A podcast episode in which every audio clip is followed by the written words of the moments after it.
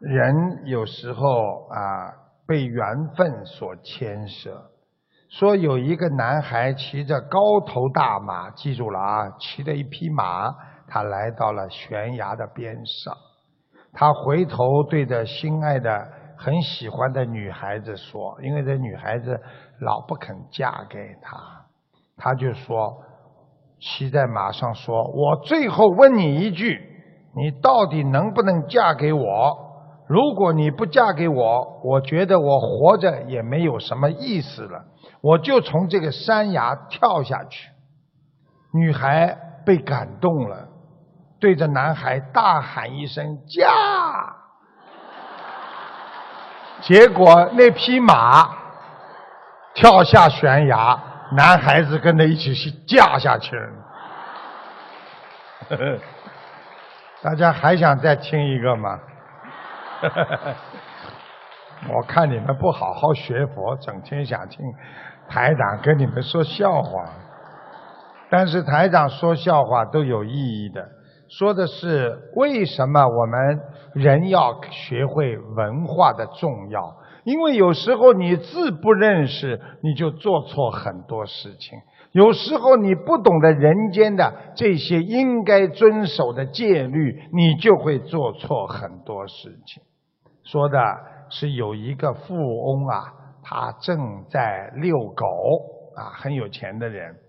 突然之间，一个杀手，一看就是五大三粗的、没有文化的人，字都不识的人，啪从草丛里窜出来，啪啪两枪啊，就把那个狗打死了。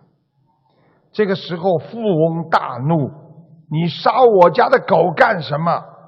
杀手冷冷笑一声：“呵呵。”有人花五百万让我取了你的狗命，所以他把狗杀死了。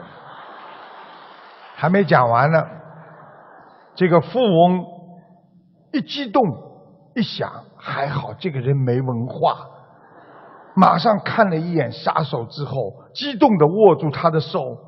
你的语文老师是谁呀？我要给他发个红包。结果第二天。这个杀手再次从草丛里窜出来，抢走了富翁的 iPhone 六手机。富豪紧张地说：“你抢我的手机干嘛？”杀手又冷笑的一声：“呵呵，因为那个人要我再他再花给我一千万，让我取你的手机。”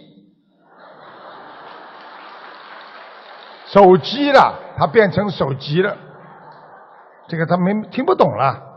结果这个富翁再次激动地握住他的手说：“你的老师到底是谁呀？”哎呀，我要给他磕个头啊！心里在想，他又救了我一命。晚上天下起了大雨，接连两次的遭遇让这位富翁觉得，嗯，不能再住了。于是。他拿了一把伞，偷偷的溜出了门。谁知道刚刚到门口，杀手歘又冒出来了。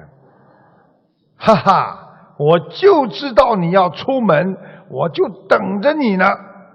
说时迟，那时快，这个杀手丢给他五百万元，说这是赔你的狗钱。杀手又把 iPhone 六。又塞进富翁的怀里，说：“啊，这个还给你。”一把夺过伞，看着富翁，呵呵，冷笑了两句，然后说：“我的这个主人真的是神机妙算，他就知道你会拿伞出来的，专门写了张纸条给我，叫我来抢伞。”说完，抛下纸条，扬长而去。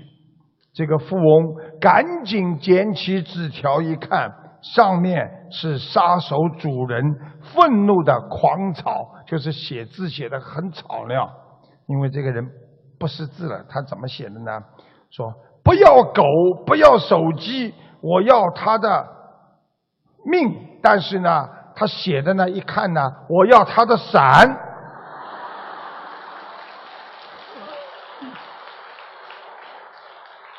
这个老富翁老泪纵横的双膝盖跪在地板上，恩师啊，你到底在哪里呀？就在那些没文化人的身上啊！